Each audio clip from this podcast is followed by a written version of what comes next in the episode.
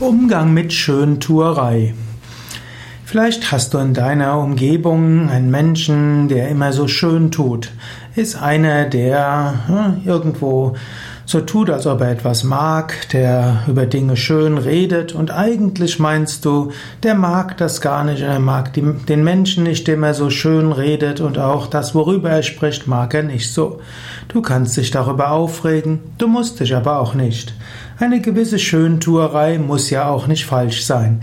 Wenn jeder immer sagt, was er fühlt und denkt, dann kann das manchmal zu großen Problemen führen. Es ist durchaus gut, ein bisschen Zuckerguss äh, zu haben. Also etwas äh, freundlich und höflich rüberzubringen. Und wie, wo man die Grenze zieht, das ist bei jedem unterschiedlich. Es gibt manche Menschen, denen liegt Offenheit mehr am Herzen und es gibt andere, denen liegt Freundlichkeit mehr am Herzen. Diejenigen, die vielleicht versuchen, freundlicher rüberzukommen, als sie es innerlich fühlen, das muss ja auch nicht falsch sein. Sie ziehen eben die Grenzlinie etwas anders als du.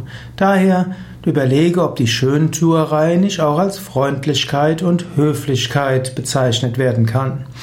Und man kann auch sagen, manchmal kommt man mit Schöntuerei besser ans Ziel als mit Kampf und mit Aggression. Und eigentlich ist das auch im Zwischenmenschlichen angenehmer als Kämpfe. Natürlich, es gibt Grenzen, manchmal wird die Schöntuerei zu Heuchelei, manchmal ist Schöntuerei Heilig, Scheinheiligkeit, dann ist natürlich auch angemessen darauf zu reagieren, eventuell zu sagen, du, ich nehme dir deine Schöntuerei nicht ab.